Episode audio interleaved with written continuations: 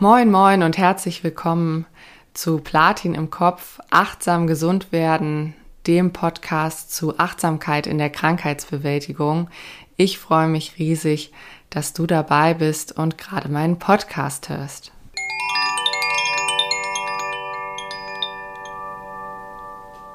Was mich diese Woche bewegt. Die heutige Folge widme ich meiner geliebten Oma, die schon seit vielen Jahren an Demenz erkrankt ist und bei der es auch in diesem Jahr nochmal deutlich schlechter geworden ist mit der Erkrankung. Demenz bedeutet aus dem Lateinischen wörtlich übersetzt weg vom Geist oder ohne Geist. Und genau das ist auch das, was ich bei meiner Oma erlebt habe und erlebe, dass eben ja ihr heutiges Menschsein eigentlich gar nichts mehr damit zu tun hat, wer sie früher war als Persönlichkeit und ja, was sie ausgezeichnet hat. Und das macht für mich diese Erkrankung auch so schwierig und so traurig. Dass Meditation zur Demenzvorsorge dienen kann, damit bin ich das erste Mal in Kontakt gekommen im Rahmen meiner MBSR-Lehrerin-Ausbildung. Ein Teil von MBSR ist ja die Neurowissenschaft, also die Wissenschaft, die sich mit der Struktur und Funktionsweise von Nervensystemen beschäftigt, wie dem Gehirn. Und deshalb haben wir uns natürlich im Rahmen der Ausbildung auch mit dem Thema Neurowissenschaft auseinandergesetzt. Und unser Dozent für diesen Teil der Ausbildung war Dr. Ulrich Ott. Er ist ein bekannter Psychologe und Meditationsforscher aus Deutschland. Und insofern habe ich dort das erste Mal so richtig verstanden, dass es auch Hirnforschung zur Meditation gibt. Meditationsforschung hängt eng zusammen mit Hirnforschung und in der Hirnforschung wird Meditation in erster Linie als mentales Training verstanden.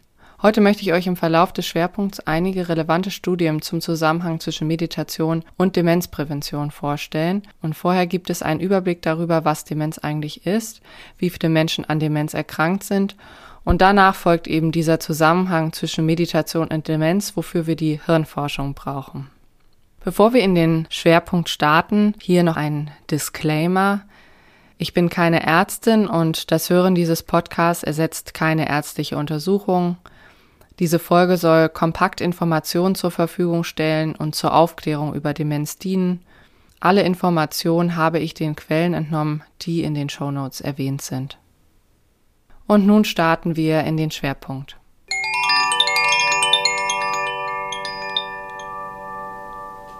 Schwerpunkt. Was ist Demenz eigentlich? Ich habe es vorhin im Intro ja schon einmal erwähnt. Der Begriff kommt aus dem Lateinischen und bedeutet wortwörtlich so viel wie weg vom Geist oder ohne Geist, wie ich finde eine sehr passende Beschreibung dieser Erkrankung. Und wenn wir Demenz hören, dann denken viele von uns als erstes an die Alzheimer-Demenz. Das ist eine der Demenzformen. Diese wurde 1901 entdeckt. Da hatte nämlich der Psychiater Alois Alzheimer eine 51-jährige Patientin mit rätselhaften kognitiven Symptomen. Und dies faszinierte den Alois Alzheimer so sehr, dass er hartnäckig an der Untersuchung und Forschung zu dieser Erkrankung arbeitete daraufhin. Heute weiß man, dass es mehrere Typen von Demenzerkrankungen gibt und dass deshalb auch vielfältige Ursachen für Demenz in Frage kommen. Die vielen bekannte Alzheimer-Demenz ist die häufigste Form und sie ist eine der Demenzen, bei denen Gehirnzellen absterben.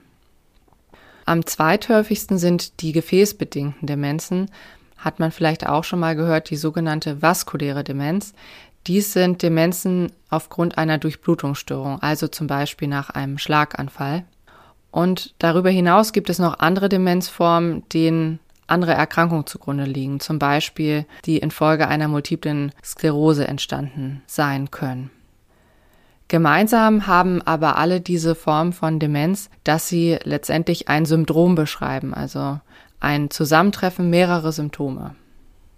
Und bei der Demenz gehören zu diesen Symptomen eben Defizite in den emotionalen und sozialen, aber vor allem den kognitiven Fähigkeiten.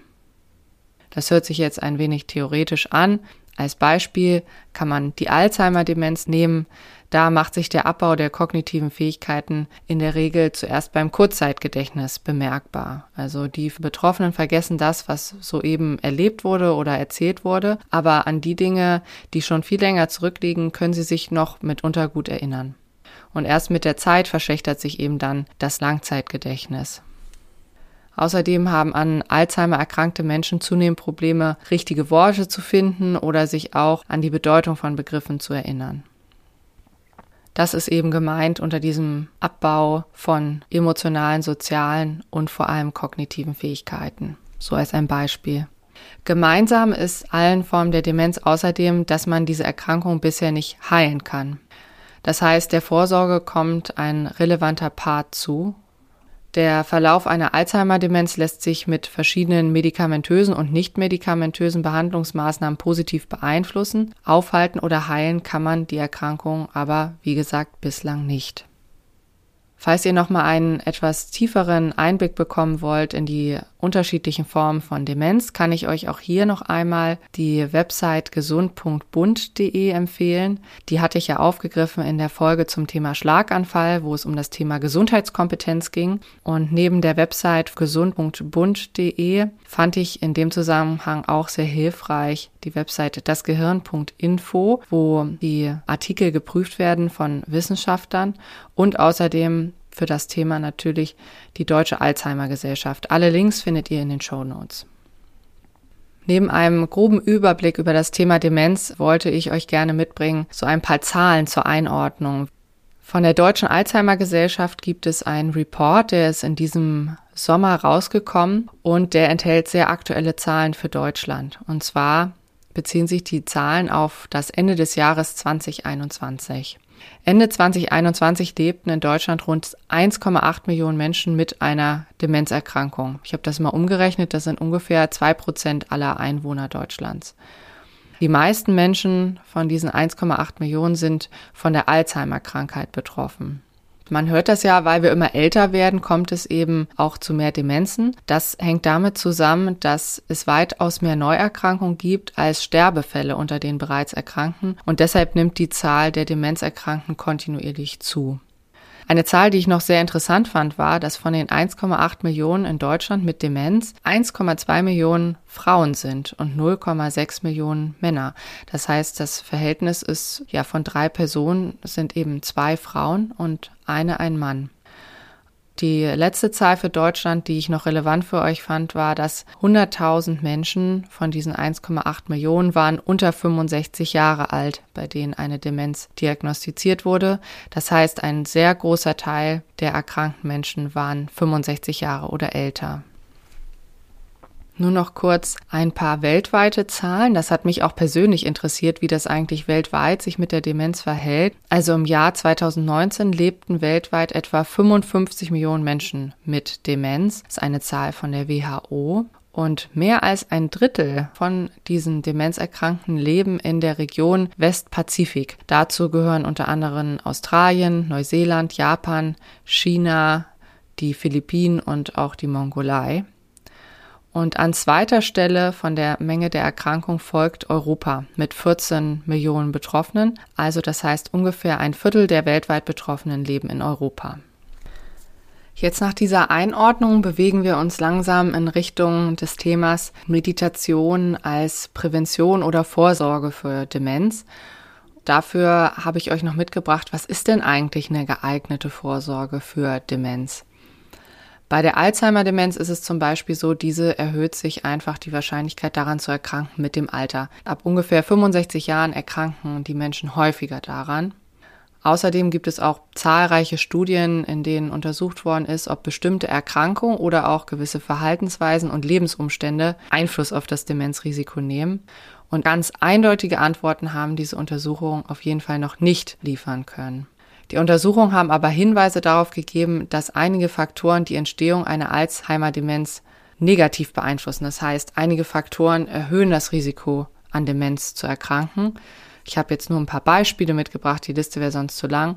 Zum Beispiel Diabetes mellitus, Rauchen, Depression, das sind so Faktoren, dass eine Demenz entstehen kann im Verlauf des Lebens, aber auch so etwas wie wenig soziale Kontakte, das ist auch ein Risikofaktor.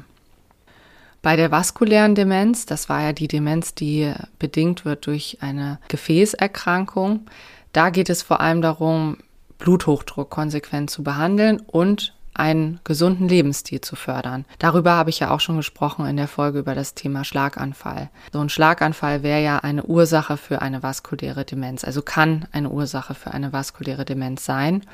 Bei diesen Maßnahmen wie Senkung des Bluthochdrucks und auch Förderung eines gesunden Lebensstils hat es sich gezeigt, dass diese Maßnahmen auch gleichzeitig zur Vorbeugung von Alzheimer-Demenz dienen können. Das heißt unter dem Strich, es gibt einige Risikofaktoren für die Entstehung von Alzheimer-Demenzen und vaskulären Demenzen und einige von diesen Faktoren können wir eben auch beeinflussen, so wie die Förderung eines gesunden Lebensstils. In der aktuellen Forschung ist es nun so, dass es auch immer mehr Forschung dazu gab, dass auch Meditation oder Achtsamkeit eine geeignete Präventionsmaßnahme für Demenz sein können. Dazu habe ich euch später drei spezifische Studienergebnisse mitgebracht und noch ein paar kleinere Beispiele, so ganz konkrete Sachen. Aber um das zu verstehen, müssen wir kurz einmal einsteigen, wie funktioniert denn eigentlich Forschung zur Meditation? Es gibt, wie gesagt, Hirnforschung zu Meditation und Achtsamkeit. Und wenn du dich jetzt fragst, was ist denn eigentlich der Unterschied zwischen Meditation und Achtsamkeit? Über diesen Zusammenhang habe ich in der Folge gesprochen, was ist Achtsamkeit und wie geht das? Und das ist sicherlich hilfreich für das Verständnis dieser Episode, dass du weißt, wie Meditation und Achtsamkeit eigentlich zusammenhängen. In der Hirnforschung wird Meditation nun eben in erster Linie als mentales Training verstanden. Ein Training, das zu verbesserter Selbstwahrnehmung und Selbstregulation führen kann. Deshalb wird bei der Forschung unter anderem das Lenken der Aufmerksamkeit durch Meditation untersucht oder auch die Regulation von Emotionen, zum Beispiel der Umgang mit Ängsten oder auch die Kultivierung von Mitgefühl. Dazu plane ich in der nächsten Staffel nächstes Jahr eine eigene Folge zum Thema Mitgefühl. Da kannst du gespannt sein. Das ist ein sehr schönes Thema. Wie kann man sich die Hirnforschung zur Meditation nun vorstellen? Im Jahr 2000 gab es die erste Studie, in der Meditation untersucht wurde mit der funktionellen Magnetresonanztomographie. Im Umgangssprachlichen nennen wir das MRT. Das heißt, im MRT wurde geschaut, wie Meditation sich eigentlich auswirkt auf das Gehirn. Und seitdem, also seit dem Jahr 2000, hat sich die Erforschung der Meditation mit bildgebenden Verfahren ziemlich rasant weiterentwickelt. Vorreiter war hierbei das Mind and Life Institute und diese haben auf einen Dialog gesetzt zwischen Vertretern religiöser Tradition und Wissenschaftlern. Ihr habt das vielleicht auch schon mal in den Medien verfolgt. Es gab da zum Beispiel eine enge Kooperation mit dem Dalai Lama, der seine besten Mönche zu dem Institut geschickt hat. Und dort wurden diese eben untersucht von Hirnforschern, und es gab auch jährliche Konferenzen zu dem Thema, wodurch das ganze Thema Hirnforschung, Meditation populärer geworden ist. Es gab dann auch in 2013 die erste internationale Konferenz zu dem Thema in Berlin und somit war dieser Trend auch in Europa angekommen, dass man Meditation unter dem MRT erforschen kann. Was sieht man nun im MRT? Im MRT sieht man vor allem die Unterschiede zwischen Gehirn oder Veränderungen am Gehirn, wenn man eben meditiert oder wenn man Menschen vergleicht, die meditieren und eine Versuchsgruppe, die etwas anderes getan hat in dem Untersuchungszeitraum. Ein ziemlich prominentes Beispiel in dem Zusammenhang ist Mathieu Ricard. Er ist ein meditationserfahrener buddhistischer Mönch und er ist gleichzeitig promovierter Molekularbiologe. Und eine Zeit lang ging das durch die Medien, dass er eben der glücklichste Mensch der Welt sei. Er hat sich ins MRT gelegt, wurde sehr viel Forschung mit seinem Gehirn betrieben. Das, was im MRT gesehen wurde, das legte eben nahe, dass er aufgrund, wie sein Gehirn aussieht, der glücklichste Mensch der Welt sein könnte. Und für Mathieu Ricard ist Achtsamkeit und Meditation eben auch eine Geistesschulung neben der spirituellen Erfahrung der Meditation.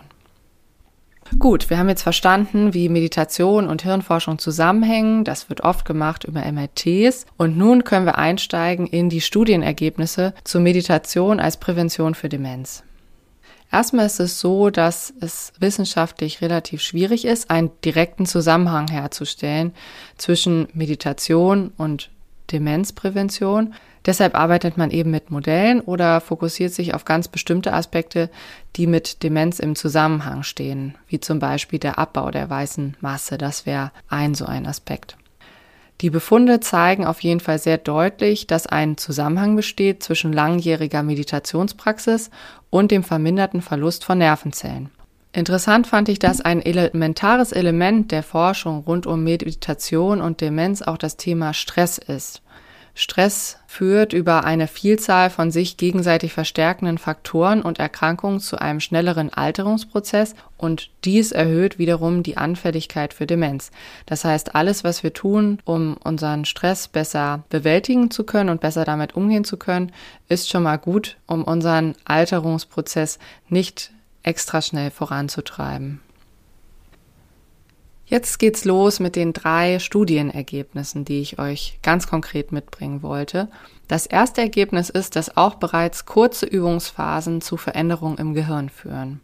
Was hat man da gemacht? Man hat Teilnehmende von Achtsamkeitskursen ins MRT gelegt. Dort konnte gezeigt werden, dass sich die Dichte der grauen Substanz und auch die Dicke der Großhirnrinde erhöht hat nach dem Achtsamkeitskurs und zwar über eine relativ kurze Übungsphase, das heißt über einen Kurs von etwa 25 Stunden. Das hat schon zu nachweisbaren Veränderungen in den Gehirnteilen geführt, die für Demenz wichtig sind, also die man stärken möchte. Ganz konkret waren in dieser Forschung Areale im Gehirn betroffen, die zuständig sind für die Angststeuerung, für Lernprozesse, für Selbstwahrnehmung und auch für das Stressempfinden. Die gleiche Untersuchung gab es übrigens auch für Menschen, die speziell ausgewählt wurden, weil sie erhöhte Parameter haben, an Demenz zu erkranken. Das heißt, auch bei diesen Menschen gab es diese Effekte, dass die Dichte der grauen Substanz erhöht und die Dicke der Großhirnrinde. Die zweite Studie hat mich damals total begeistert. Das ist ganz lange in meinem Kopf hängen geblieben, ohne dass ich das jetzt extra gelernt habe, einfach nur weil ich es gehört habe und es mich so interessiert hat. Und zwar ist ein zweites relevantes Studienergebnis, dass Meditation das Gehirn weniger schnell altern lässt. Und zwar kam es zu diesen Untersuchungen. Da wurden an der Universität Jena auf Basis von MRTs geschätzt, wie alt das biologische Gehirnalter von einer Person ist, die eine leichte kognitive Beeinträchtigung hat. Und dann wurde dieses Alter des biologischen Gehirns verglichen mit dem Alter auf dem Personalausweis. Das Interessante, was hier rauskam, ist, dass wenn dieses biologische Gehirn, wenn das ein Jahr älter ist, als die Person in Wirklichkeit auf dem Personalausweis ist, dann wächst das Risiko an Demenz zu erkranken pro Jahr um 10 Prozent. Diese Forschung lässt sich eben übertragen auf die Meditationsforschung mit der Frage, kann man mit Meditation denn das Altern aufhalten? Und da gab es interessante Ergebnisse, dass nämlich die Gehirne von Meditierenden durchschnittlich im MRT siebeneinhalb Jahre jünger aussehen als die von nicht meditierenden Kontrollpersonen. Und ein Jahr hat ja normalerweise zwölf Monate. Und bei Menschen, die meditieren und über 50 Jahre alt sind, ist es nun so, dass ihr Gehirn im Jahr nur zehn Monate und acht Tage altert. Das fand ich wirklich total interessant und überraschend und vor allem auch etwas, was man sich so vorstellen kann im Alltag, was das auch bedeutet, wenn ein Gehirn nicht zwölf Monate altert, sondern zehn Monate und acht Tage. Die dritte konkrete Forschung war zum Thema Abbau der weißen Masse und zwar ist es so, dass Meditation zu einem verlangsamten Abbau der weißen Masse im Gehirn führt. Und zwar ist es so, dass die weiße Masse oder die weiße Substanz vor allen Dingen verantwortlich ist für die Signalweiterleitung. Das heißt, sie hängt eng zusammen mit der Vernetzung unseres Gehirns. Mit zunehmendem Alter nimmt diese Vernetzung aber ab und das lässt sich auch messen und als Verlaufskurven darstellen. In dem Zusammenhang gab es Untersuchungen der Universität Marburg und der Universität Gießen, die dann festgestellt haben, dass diese im Alter abnehmende Vernetzung des Gehirns bei Langzeitmeditierenden verlangsamt wird. Also es hat man in den Verlaufskurven gesehen, wenn man die mit Nicht-Meditierenden verglichen hat, dass dann die Kurven weniger schnell abflachen. Neben diesen ganz konkreten Forschungsergebnissen gibt es noch viele mehr. Man kann die im Internet auch größtenteils finden, die Forschung. Ich habe dazu auch einen Link in die Show Notes gestellt, wenn ihr selbst nochmal nachschauen möchtet. Es gibt zum Beispiel auch Forschung zu den unterschiedlichen Meditationstechniken, welche Wirkungen die haben. Manche befassen sich mit der stillen Sitzmeditation. Es gibt aber auch Forschung zum Beispiel zum Zusammenhang zwischen Demenzprävention und Yoga und Mantrasingen. Oder es gibt auch vergleichende Forschungen zwischen den Wirkungen von Achtsamkeitstraining und Fremdsprachentraining bei über 65-Jährigen. Es gibt auch noch Studien zu den Auswirkungen von Meditation auf Blutmarker, die man denkt, dass die mit der Entstehung von Alzheimer zusammenhängen. Und es gibt auch noch Forschung zur positiven Rolle von Meditation für pflegende Angehörige von Demenzerkrankten. Aber all das würde hier den Rahmen sprengen. Ich wollte es aber trotzdem so stichwortartig aufgreifen, dass man auch versteht, es ist wirklich ein weites Feld rund um dieses Thema Demenzprävention und Achtsamkeit und Meditation.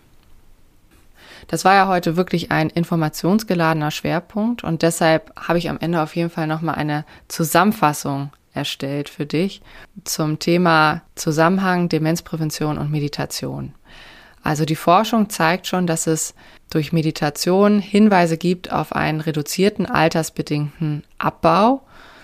Und außerdem zeigt die Forschung, dass Meditation zu einer erhöhten strukturellen und funktionellen Konnektivität führt. Es gibt unterschiedliche Angaben über die Dauer von Meditationen, die man eben benötigt, um solche sichtbaren Effekte zu erzielen. Aber sicher ist auf jeden Fall, dass die Meditation vor allem erst dann wirkt, wenn sie in einer Regelmäßigkeit ausgeführt wird. Also das ist auf jeden Fall wichtig, eine Regelmäßigkeit reinzubringen. Zum Intro habe ich ja schon gesagt, dass Demenz und Stress auch eng zusammenhängen, was mir vorher gar nicht so bewusst war. Und bei Stress denkt man ja vor allem auch an die eigene persönliche Haltung zu Stress. Also wie kann ich jetzt mit Stress umgehen? Wie komme ich mit Stress klar? Wie gestresst bin ich gerade oder insgesamt? Aber das Thema Stress kann man eben auch gesamtgesellschaftlich sehen. Es gibt die letzten Jahre eine Beschleunigung in allen unseren Lebensbereichen. Es gibt auch einen Überfluss an Informationen, einen Überfluss an Angeboten. Manche sehen ihr Leben eigentlich nur noch als ein Abarbeiten einer To-Do-Liste. Und das sind so einige Beispiele, die man nennen kann, wie Stress auch gesamtgesellschaftlich passiert. Insofern muss Demenzprävention auch aus dieser Perspektive gesamtgesellschaftlich gedacht werden. Das fand ich einen sehr interessanten Impuls, den ich persönlich mitgenommen habe aus dem Lesen der Forschung zu diesem Thema. Ich hoffe, du hast etwas mitgenommen, so wie ich die Forschung damals mir gemerkt habe zur Alterung des Gehirns. Ich freue mich, wenn ein kleiner Aspekt hängen geblieben ist oder das große Ganze für dich klarer geworden ist. Und jetzt nach dem ganzen Theorieteil wollen wir aber auf jeden Fall wie immer nochmal ins Tun kommen.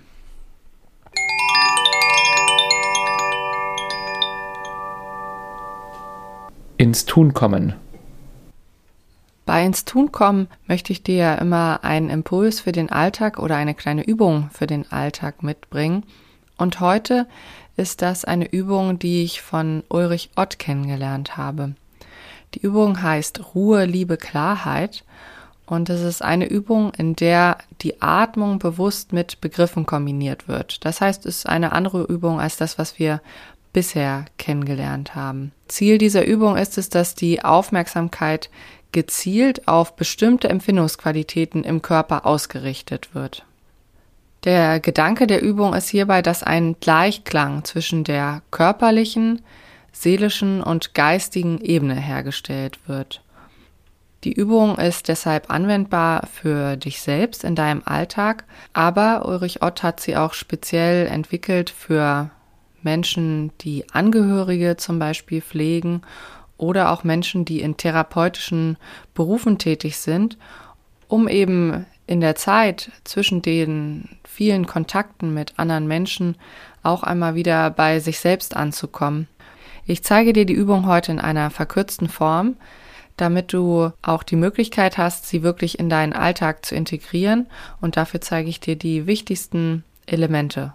Wenn du aber gut mit der Übung zurechtkommst über die Zeit, dann kannst du auch gerne die einzelnen Phasen dieser Übung, es sind drei Phasen, einfach ausweiten und die Übungen mit dir selbst machen und etwas mehr Zeit damit verbringen. Ich wünsche dir auf jeden Fall viel Freude damit. Ich werde es anleiten wie eine Meditationsübung, das heißt, wir starten mit einem Gong und du kannst es dir so bequem machen oder eben in eine Haltung kommen, die für dich, für die Meditation angemessen ist.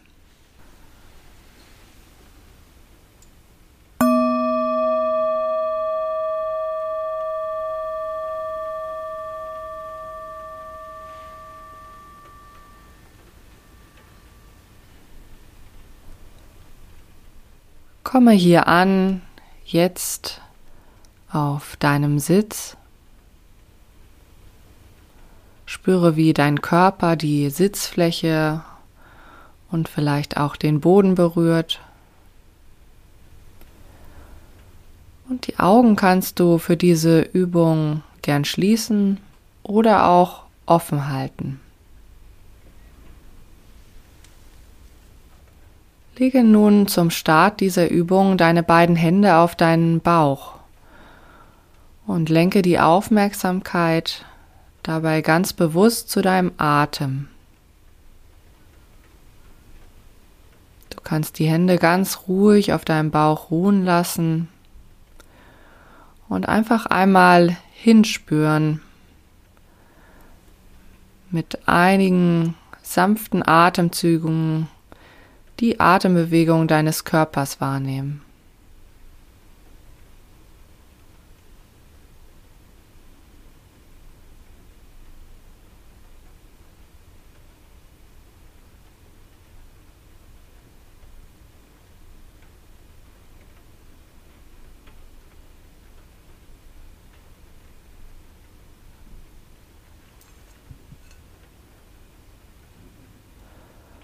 Und wenn du mit deinem Atem gut in Verbindung bist, dann verankere deine Aufmerksamkeit nun weiter in deiner Bauchregion. Bei jedem Atemzug wiederhole lautlos für dich das Wort Ruhe. Beim Einatmen die Silbe Ru, beim Ausatmen die Silbe He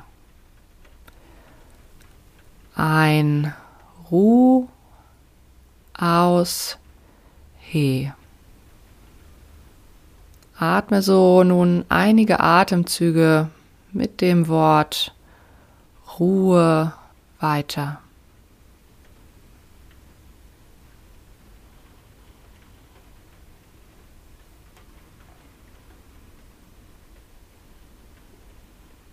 Und wenn du bemerkst, dass du die Schultern ein wenig anspannst, um die Hände auf deinem Bauch zu legen, dann kannst du hier noch einmal bewusst loslassen und die Hände ganz ruhig ablegen, ganz locker und entspannt. Und dann wieder zurückkehren zum Wort Ruhe.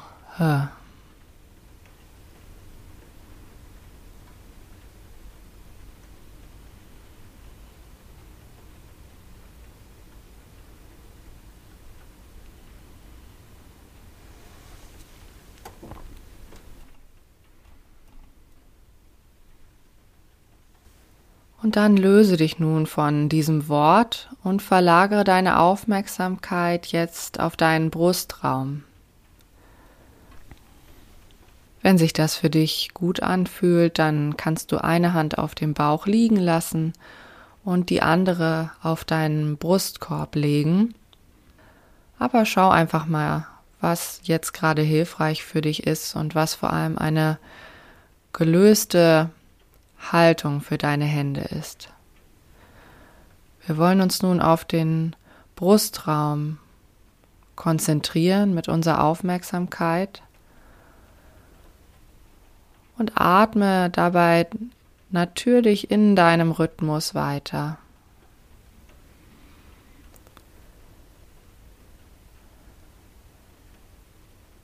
Wiederhole nun mit jedem Atemzug lautlos für dich das Wort Liebe. Beim Einatmen Li, beim Ausatmen B. Probiere es einfach aus und wenn sich das Wort nicht passend für dich anfühlt, dann verwende gern ein verwandtes Wort wie Mitgefühl oder ein ähnliches Wort, was du passend findest. Sonst bleibst du bei ein Li aus B. Atme so mit diesem Wort einige Atemzüge weiter.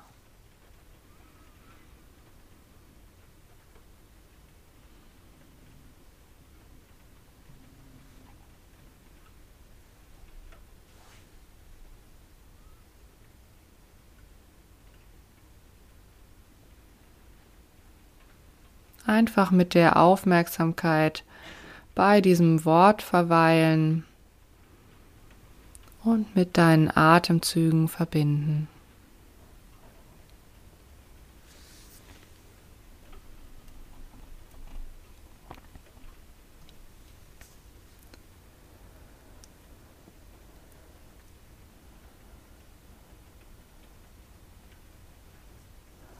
Und dann löse dich auch sanft von diesem Wort.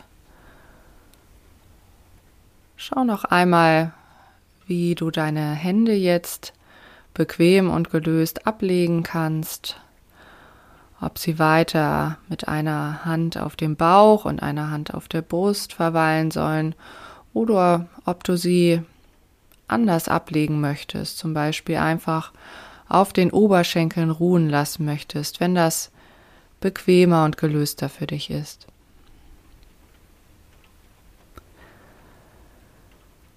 Wandere nun mit deiner Aufmerksamkeit in deinem Körper weiter nach oben bis zu deinem Kopf.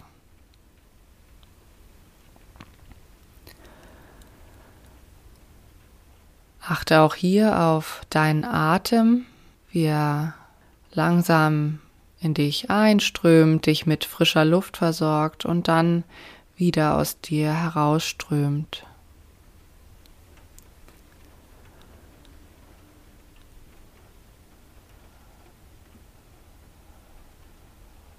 Du kannst dir beim Atmen deinen ganzen Kopf nun bewusst machen. Und wiederhole nun lautlos für dich das Wort Klarheit. Einatmen klar,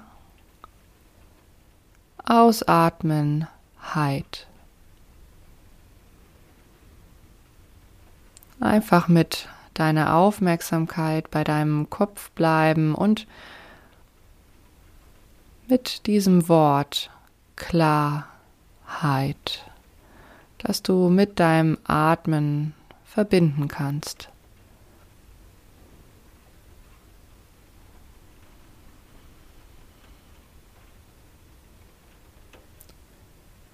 Ein klar aus Heit.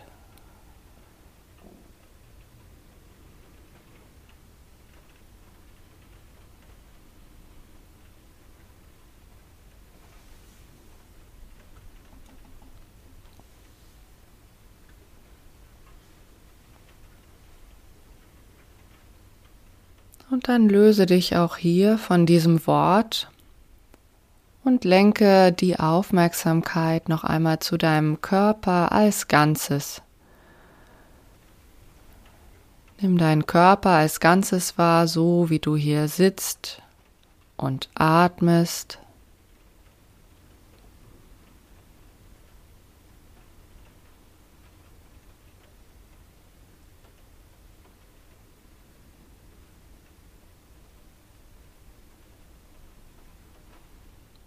Und dann mache dich langsam bereit, diese Übung zu beenden. Du kannst dir bewusst machen, dass du jederzeit im Alltag zum Gefühl und zur Zentriertheit dieser Übung gedanklich oder aktiv zurückkehren kannst. Komm nun an zurück mit der Aufmerksamkeit in den Raum, in dem du dich befindest. Bringe leichte Bewegung in deinen Körper. Und falls du die Augen geschlossen hattest, dann öffne nun deine Augen.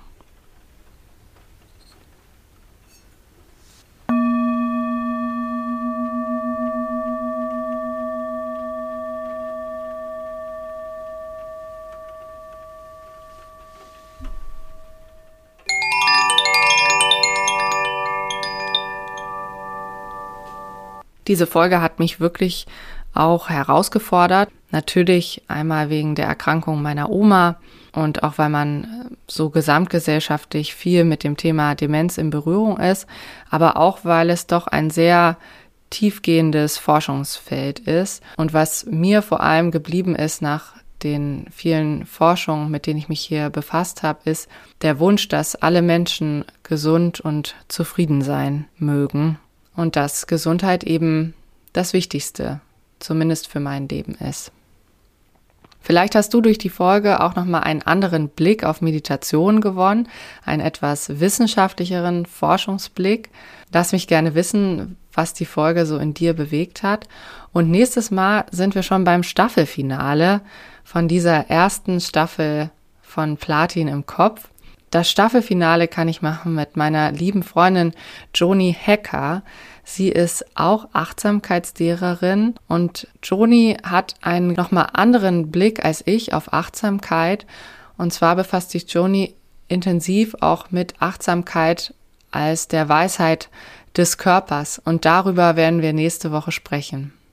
Bis dahin wünsche ich dir heute einen schönen Tag, wenn du das hörst, eine gute Woche und ich freue mich auf den Staffelabschluss mit dir am nächsten Dienstag.